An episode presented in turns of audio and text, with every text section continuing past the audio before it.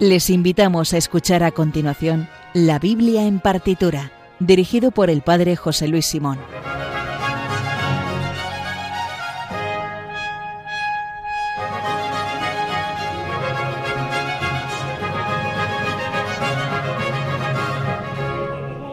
Buenas noches, estamos ya aquí en la Biblia en partitura, nos da como siempre la vez el Padre Luis Fernando de Prada y vamos después de tantos programas con temas muy litúrgicos eh, dedicados a la cuaresma y a la Pascua, volvemos ya al tiempo normal, cotidiano, ordinario y vamos a seguir, pero siempre con la misma ilusión, la misma alegría. Buenas noches, Sergio. Muy buenas noches, padre, ¿qué tal? Le, veo descansado hoy. Sí, y eso que son estas horas de la madrugada, pero estamos aquí dándolo todo. Lo estamos dando todo, como siempre. Hoy vamos con otro programa de Händel y las mujeres en la Biblia y por ello hemos traído a nuestra experta Raquel, una de nuestras eh, favoritas, nuestra fija discontinua favorita. ¿Qué tal? Buenas noches, Raquel. Buenas noches, buenas noches. Aquí estamos de nuevo en este maravilloso programa. Gracias. ¿Vienes a hablarnos de tu libro? Vengo a hablar de mi libro. Pues muy bien. El libro de Esther. Eh, eh, bueno, es el libro de Esther, no es tu libro, es el libro de la Biblia. o sea, que vamos con el, relato de Esther, que es tan interesante, y encima en la versión de Händel, que siempre nos gusta la música barroca tan chimpompante, pues es que está siempre muy bien, ¿nos parece bien? Sí, como siempre. Así que eh, recuerden que el Twitter del programa es arroba bibliartitura, donde también pueden escribirnos para hacernos una petición, dedicatoria o recomendación. Y además tienen la lista de obras que vamos a escuchar a continuación. También pueden ponerse en contacto con nosotros en el mail la biblia en partitura arroba radiomaria.es. Bueno, pues entonces vamos a ello, que siempre andamos un poco justos de tiempo. Vamos a escuchar un poquito del oratorio de Esther y mientras que Raquel Ramos nos lo va desglosando. Eh, les habla el Padre José Luis Simón y empezamos la Biblia en partitura en Radio María.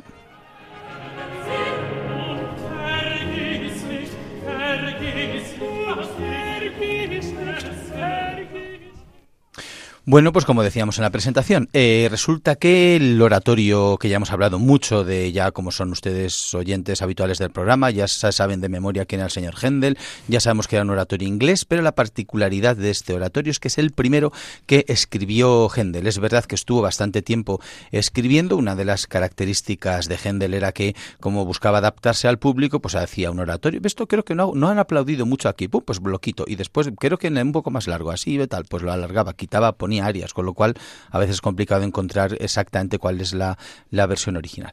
Eh, entonces el primer libreto, que el, primer oratorio, perdón, en inglés, que se inspira en esta mujer, que es un relato bíblico, del cual nuestra experta en Biblia y en Mujeres en la Biblia, que es Raquel Ramos, nos va a introducir para, como siempre, que es la clave del programa, intentar comprender lo que escuchamos en música, que es eh, el relato bíblico. Ya no voy a hablar más en los próximos 20 segundos. Gracias. Raquel, cuéntanos por Esther, ¿por dónde empezamos? Bueno, como no es evidente que todos conocemos exactamente el libro de Esther ni quién fue Esther, pues vamos a hacer un pequeño resumen de, en principio, de la, de la historia de Esther, aunque luego más adelante hablaremos del contexto, de por qué, cuándo se escribió este libro, quién lo escribió y demás, ¿vale? Vamos a empezar en, un reino, en el reino persa. Eh, comenzamos con un banquete en el cual el rey persa eh, pues decide cambiar de, de mujer porque su mujer le decepciona, como luego veremos, el por qué le decepciona, y pues mm, eligen a nuestra amiga Esther como, como, como, primera, como primera esposa, como mujer y como, como Esther, reina. que era bastante judía. Esther, que era bastante judía, pero el rey no lo sabía. Em, comenzamos la crónica rosa como, bien nos gusta. El rey no era conocedor de que su futura eh, esposa y su reina. El rey persa, por tanto, no judío. No judío. Jerjes, también llamado Asuero. Asuero en, en esta, en esta, en, en la Biblia. Bueno, pues eh, Esther pues, entra dentro del, reino y, bueno, pues dentro de, en ese momento de la, de la historia, pues se decide aniquilar a los, a los judíos por uno de los príncipes o uno de los, de los nobles del, del reino y, ahí está Esther para, para sofocar esa, esa, revuelta y para salvar al pueblo y para, para, ser la mediadora de nuevo y ser como pues el, ayudante del Señor en, en, la, en, la, tierra y salvar a su, a su pueblo. Entonces vamos a ir conociendo a una serie de personajes que tenemos que tener en cuenta a lo largo del, programa, que son Mardoqueo, que es el, el, tío, el, el, padre adoptivo, como si dijéramos, de Esther, que es el judío que vivía dentro de la, de la corte. Conocemos a Asuero, que es el rey, el Jerjes, llamado Asuero en esta, en esta versión. Y al malo malísimo de los malos, que es Hamán o Amán, ¿vale? que va a ser el que va a protagonizar la, revuelta y el castigo a los judíos, y Esther, pues que es la, nuestra reina, nuestra favorita y nuestra salvadora. Siempre estamos a favor. Eh, yo creo que podemos empezar a escuchar la obertura, como siempre, que es esta pieza musical un poquito larga, normalmente dividida musicalmente en tres partes, solamente instrumental, pero eh, es el comienzo del oratorio, dura aproximadamente siete minutos, después continuamos escuchándolo. Pues lo escuchamos.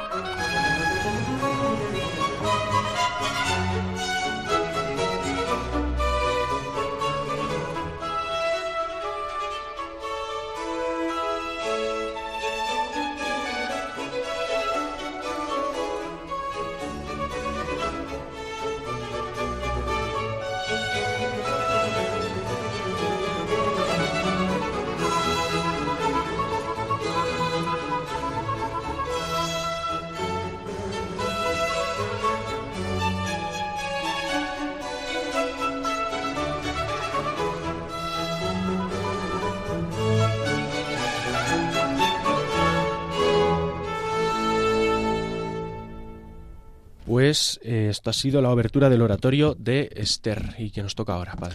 Eh, bueno, eh, decir solamente que el texto en el que se basa Händel, como es normal en sus oratorios, no está tomado literalmente de la Biblia, sino son versiones literarias. En este caso, los autores del libreto son Alexander Pope y John Arbuthnot, que están, se inspiran de la versión del texto previo de Jan Racine. Eh, bueno, nos contaba, nos sigue contando, vamos a conocer un poco más el texto y sobre todo a, raíz de dos personajes, las dos mujeres que están aquí en confrontación, que son Esther y eh, la reina Basti. Eh, Raquel, cuéntanos. Sí, el, el, libro de Esther comienza y termina de la misma manera, con un banquete nos gusta, nos gusta, muchísimo. muy mediterráneo. Muy mediterráneo. El rey Asuero eh, llega a, ser rey de Persia y elige la ciudad de Susa para, para poner allí su reinado y elige, pues, bueno, hace un banquete, una fiesta, un festejo de seis meses. Dicen que duran seis meses. Ah, pues está bien.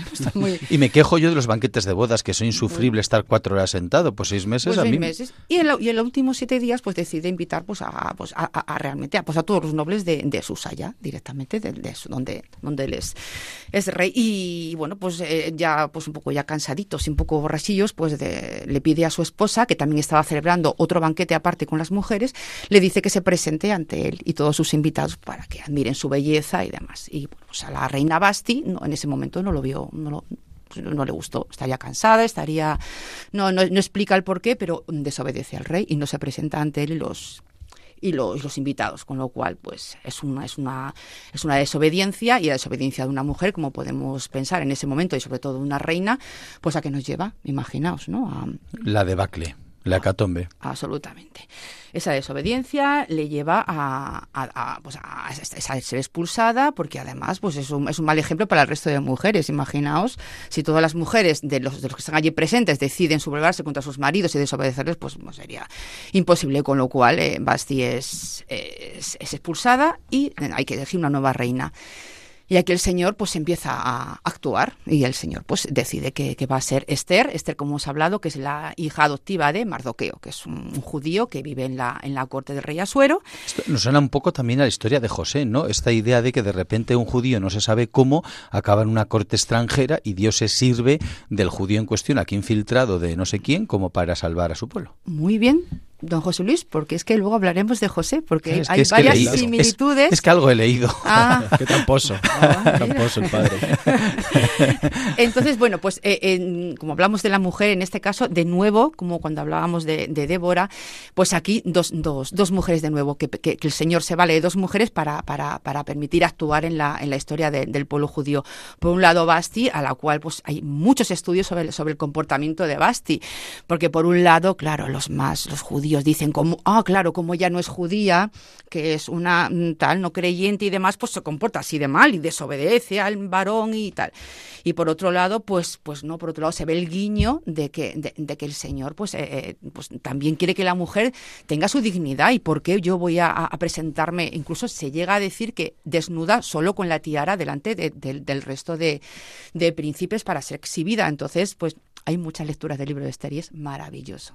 Bueno, vamos a escuchar otro fragmento. Solamente recordar que como a Händel lo que le interesa es la parte de Dios salva a su pueblo, por eso lo compone este libro, para llevarse bien con el rey de Inglaterra, etcétera, etcétera. Se centran más en esta vertiente política y tal. No aparece Basti como tal en el, en el, en el oratorio, como protagonista, pero vamos a escuchar ahora un fragmento, Sergio, que no sé cuál es. Es efectivamente un fragmento del libreto de Esther, que es de la escena número 3, titulado Coro de soldados persas, que dice así. Temeremos al Dios de Israel, ni edad ni sexo escatimaremos. Arrancar raíces y ramas de la tierra, ni edad ni sexo escatimaremos. Lo escuchamos.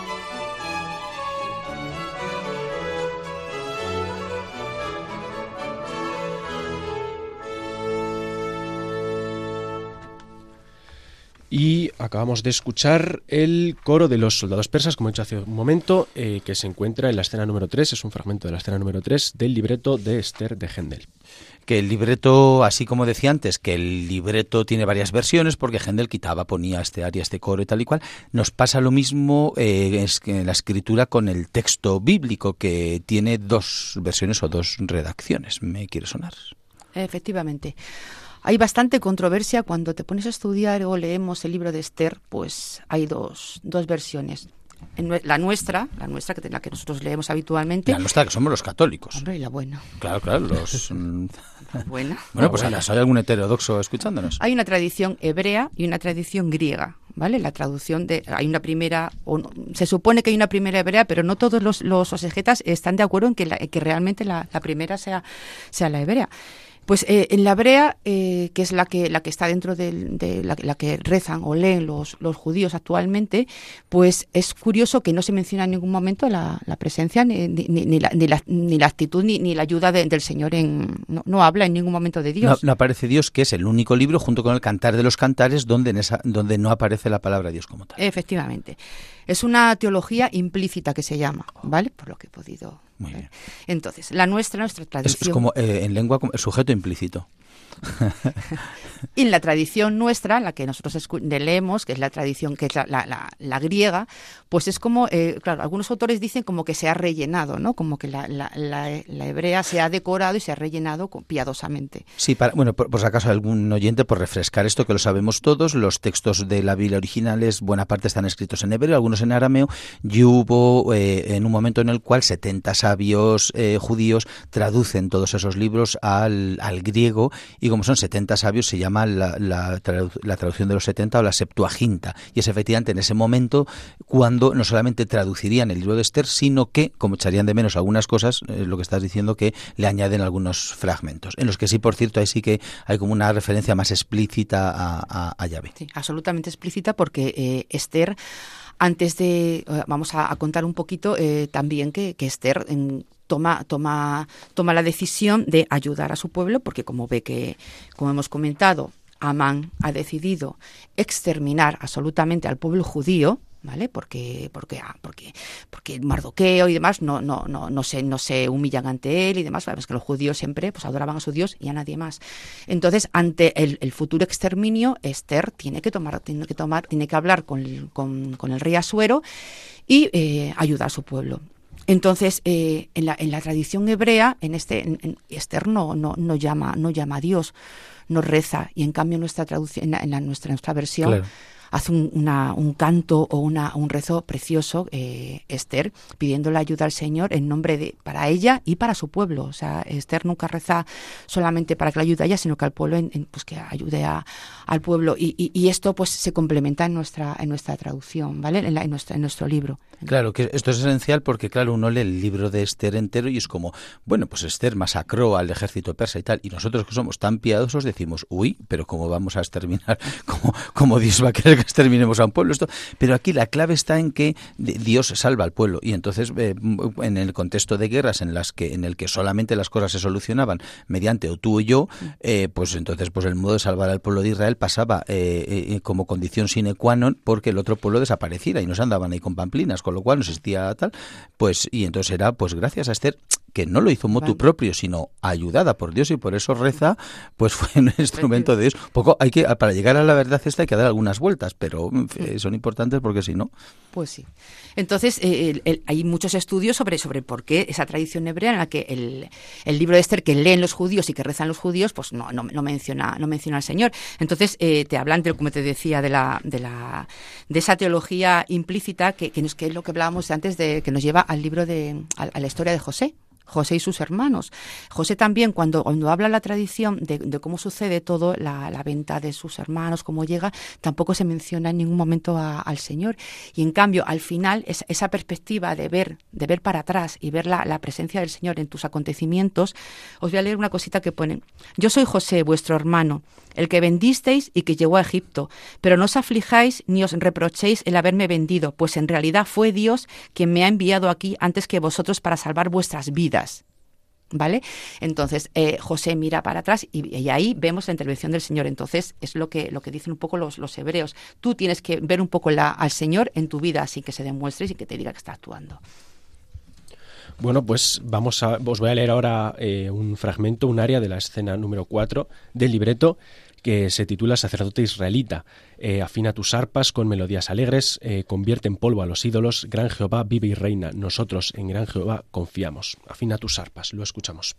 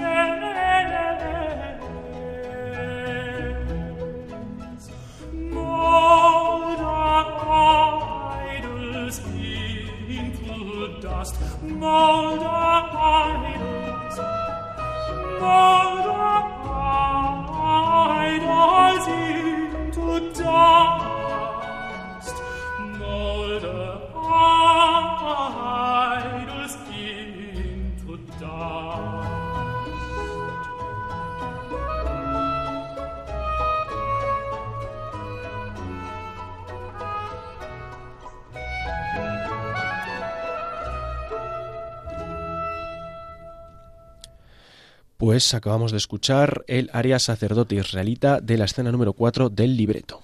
Hay con el, como es afinad vuestras arpas, son, sonaba el arpa y como un así tiqui tiqui tiqui, que es un punteadito. Sí, no, esta nos gusta esta obra. El, bueno, el oratorio en longitud es entero Son, bueno, como decía que son distintas versiones, hay una, yo tengo dos grabaciones, una es que es muy cortita, de, dura como menos de dos horas, una hora y cuarenta me parece, y sin embargo los tres actos enteros son casi como tres horas, que era la media de un oratorio inglés. Eh, y claro, aquí en el programa escuchamos unos 36 minutos, eh, hacemos una selección y la selección que hemos hecho es pues una instrumental, un aria, un coro, un recitado, en fin, hacer un poco mm. los distintos eh, protagonistas, pero después es siempre muy recomendable escuchar el relato entero con el libreto, que es fundamental y esencial. Para entenderlo ya es otra cosa porque es un poquito más complejo, ¿no? Tú lees, bote pronto y es como, vamos a matar a todos los persas y dices, oh Dios mío, yo juraría que Dios no dice que haya que matar a nadie, no sé por qué me suena, es este mismo Dios que dice no matarás y cómo es posible que coja Esther para masacrar a todos? Eh, esto porque si no, Sergio se va a hacer eh, budista. Budista, uy, no. Y no queremos que se haga budista. No, no, budista no, no me gusta Me gusta más esto. Convéncenos, Raquel. Danos una catequesis apostólica. Danos una masterclass, por favor. Explícanos. Hay, hay algo que, que, me encanta, que es, eh, estuve leyendo sobre la pedagogía divina, Sergio. La pedagogía divina.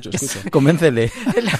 es que realmente hay veces que, que sí, hay, Dios educa creativamente, Sergio creatividad que el libro, el libro de Esther. Bueno, estoy presenciando aquí una catequesis en directo, aquí a estas horas de la noche, de Raquel a Sergio, le está zumbando la catequesis así. No, no, dale, dale, Raquel, yo estoy date, interesado. Date cuenta qué homilía tan divertida y, tan, tan, excitante y tan atractiva nos ha puesto, nos ha puesto Dios. O sea, que Dios, de verdad, piensa que Dios es creativo. Hay muchos, muchos, muchos sacerdotes, con perdón del de aquí presente, que tienen unas homilías bastante no, no, no, pidas perdón, no pidas perdón, dale caña. Oye. Mira la vitalidad, la creatividad del libro de Esther. Sí, es verdad. Es verdad, ¿no? Aunque efectivamente, pues, pues hay que contextuar, hay que contextuar porque, porque el Señor no nos está pidiendo que matemos a nadie, efectivamente. ¿Vale? El, el mensaje, eh, ¿cuál creemos que es el mensaje del, del libro de Esther? Pues que Dios salva. Dios salva y Dios actúa siempre. ¿Vale? Y se vale de los, buscamos, ¿quién eran los más pequeñitos en, en, en, en aquel momento? Pues las mujeres, los huérfanos, las viudas, pues se salva de los, de los pequeños, de los menores para, para hacerse, para hacerse entonces, bueno, pues el, libro de Esther pues nos ayuda, nos ayuda a, ver la presencia de Dios siempre, a que confiemos, a que la última palabra la tiene, la tiene Él, aunque pasemos por valles muy oscuros, el Señor salva. Y bueno, pues también un poco, pues cuidado con buscar el mal, porque Amán busca el mal, ¿y qué le pasa? Pues que el mal se vuelve contra el que lo empieza y el que lo, el que lo busca. Eh, efectivamente, como ha dicho el padre José Luis, ese, ese, decreto final en el cual se permite a los judíos vengarse o masacrar a todos los que los que iban a, matarles, pues efectivamente suena suena mal. Lo que pasa es que eh, es la creatividad del, efectivamente lo que veo, la creatividad del, del mensaje.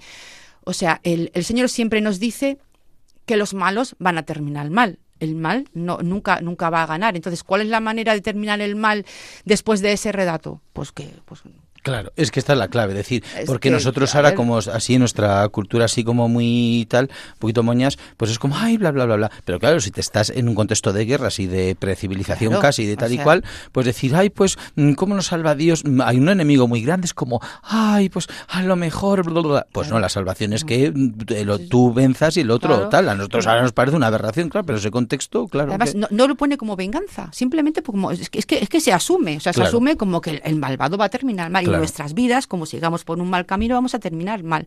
Y hoy día, pues esto se, se disfraza de otra manera, pero en este momento la única manera de, contarnos es que el, el malo cae masacrado. Pero claro que sí. Cae masacrado. Entonces, bueno, una, una, una, pequeña, mm, bueno, pues una pequeña enseñanza también es, es la comparación de, de, de, Esther con la Virgen, con la Virgen María, como el, el rey Asuero la corona, le corona a, a, Esther, ¿vale? E intercede ante el pueblo. Mm, con, o sea, ayuda y es intercesora. La Virgen María es coronada también, intercede por nosotros ante, ante su Hijo. Padre Luis Fernando, un punto más para este programa por haber citado a la Virgen María en el libro de Esther, porque en Radio María esto es esencial. Esperemos un punto más o que nos des un, un programa más. Sergio, ¿qué escuchamos ahora? Pues el, vamos a escuchar un fragmento de la segunda escena del segundo acto del libreto, aquí mencionado por el Padre José Luis, que dice así, no temas, reina justa, el peligro. El amor apaciguará su ira, el miedo se debe solo a Dios. Sigue el gran llamamiento de Yahvé, porque la seguridad de tu parentela cae. La muerte es mejor que un trono, no temas, lo escuchamos.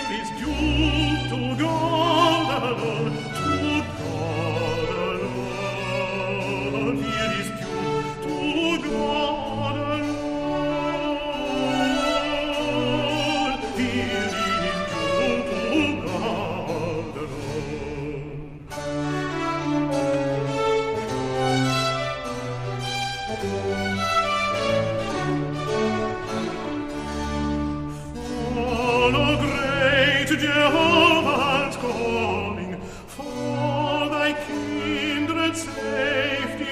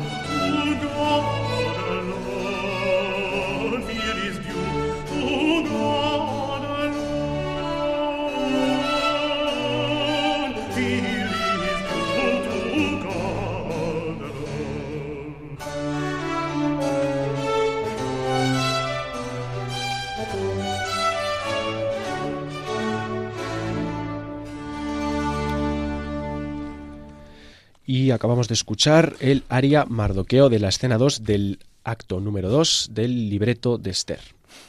Y de la fiesta de Purín que nos tienes que vender, Raquel. Ay, la fiesta de Purín. Qué importante el libro de Esther ha sido.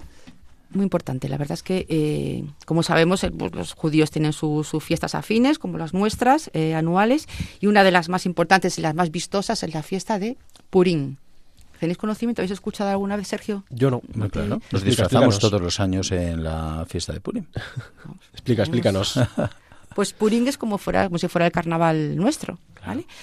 Purín, eh, ¿qué celebra Purín? Te puedes imaginar la victoria de, Esther y la victoria de, los judíos en el momento persa, cuando finalmente la masacre no, no llega, porque Esther es capaz de convencer a, al rey y, que frene la, masacre que Amán, volvemos a repetir, había, había dispuesto. Entonces, eh, el día que los judíos son liberados o, no son directamente masacrados y Amán es, ejecutado, pues eh, se, instituye, se dice que, el, día, el día siguiente, que es el día 14, pues va a ser una fiesta en que todos los judíos van a recordar para siempre porque fue una, una especie de liberación, ¿vale?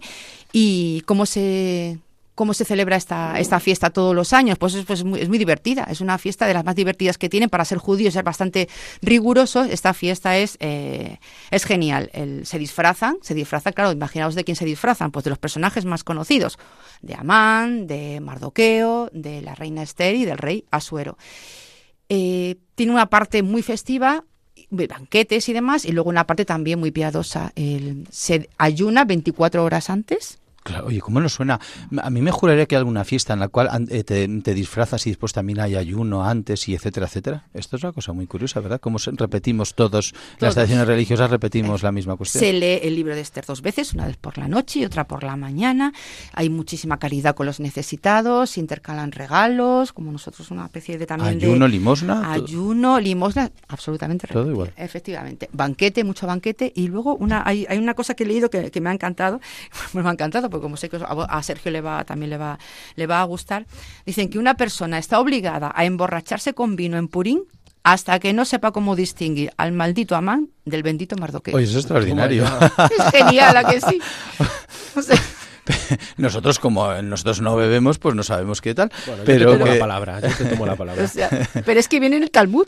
O sea, no es que sea un dicho, es que viene el Talmud. Es que el, un escriba que por lo visto tiene se llama Barrabá lo dejó, lo dejó, lo dejó escrito. O sea, hay que emborracharse. Recuerda a todos nuestros oyentes que somos católicos y no tenemos que obedecer lo que dice el Talmud judío. O sea, que nosotros estamos en otra categoría, pero está muy bien saber las, estas tradiciones religiosas. Entonces, bueno, pues vemos que como, como el libro de Esther ha dejado aquí una, una huella eh, actual, después de dos mil años se sigue, se sigue celebrando. Y bueno, pues esto, se disfraza, eh, rezan, ayunan y comen muchísimo, beben muchísimo y se toman, pues es, un dulce muy, muy gracioso que se llama las orejas de Amán. Es un poco contarlo como anécdota.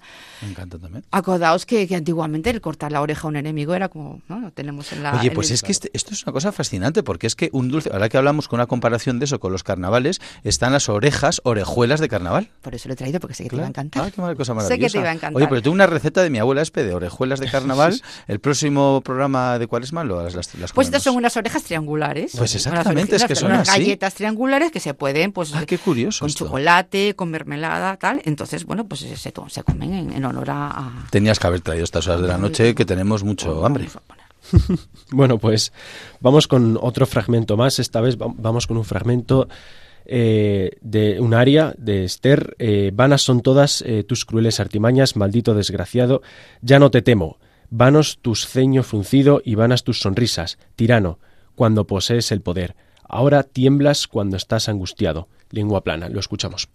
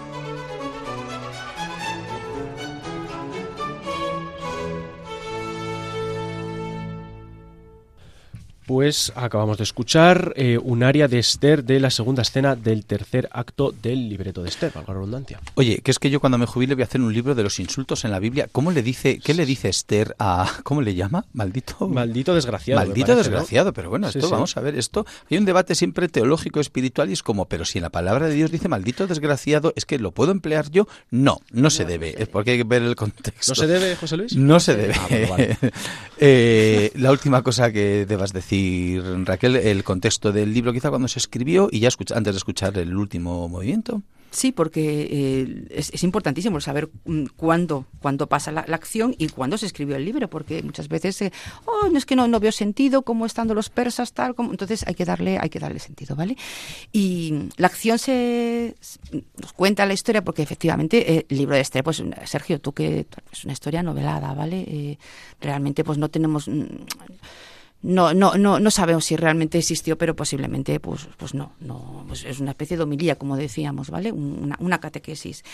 Y, y esto, pues, sucede cuando cuando el pueblo, el pueblo de Israel está en, está en, el exilio, ¿vale? Después de que Nabucodonosor pues les destruyó el templo, asoló Jerusalén y, tuvieron que, marcharse. Eh, los persas mm, tras vencen a, Nabucodonosor y, son los, los, nuevos, los nuevos dueños de todo el territorio y estamos hablando del siglo V, ¿vale? Antes de Cristo. Pero este libro se escribe, eh, está bastante demostrado que se escribe en el segundo, en el siglo II, ¿vale? En el siglo segundo antes de Cristo. Hay un, hay un dato que, que, es importante y es que en el libro del eclesiástico, que se, que se escribió en el año 190 antes de Cristo, se, se, habla de la mayoría de los libros de la Biblia, se menciona a muchísimos personajes y tal, y en ningún momento se menciona a Esther, ni a Mardoqueo, ni y viendo incluso lo importante que ha sido después, ¿no? No, no se hace referencia porque posiblemente el libro de Esther, pues como decimos, fue escrito en el siglo, en el siglo II antes, antes de Cristo, aunque, aunque la, acción se desarrollara en el siglo, en el siglo V.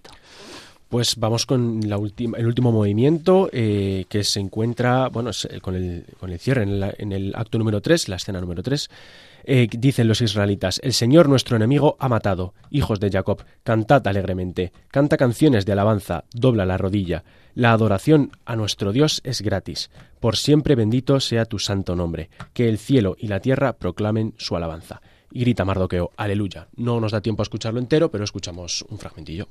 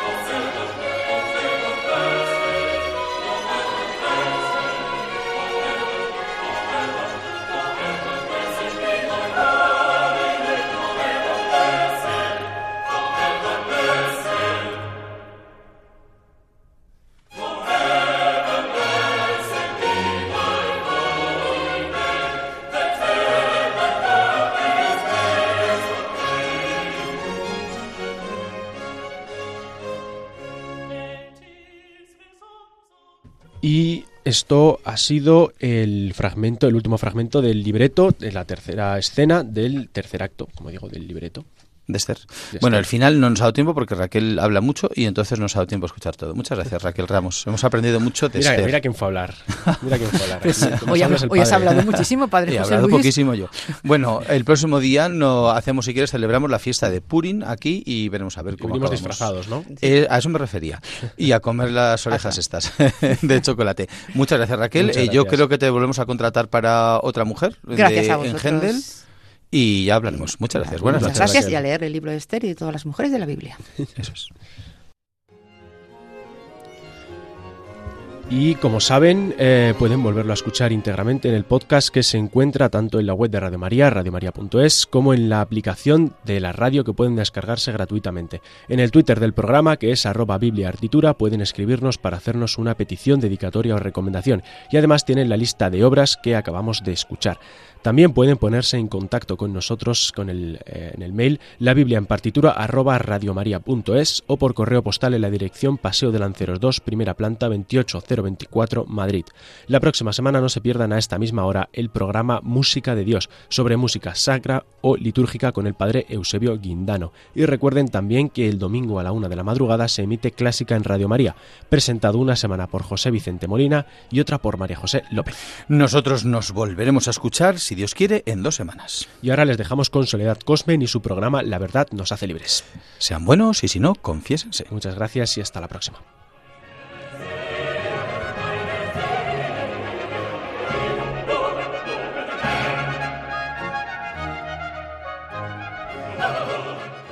Han escuchado en Radio María La Biblia en partitura, dirigido por el padre José Luis Simón.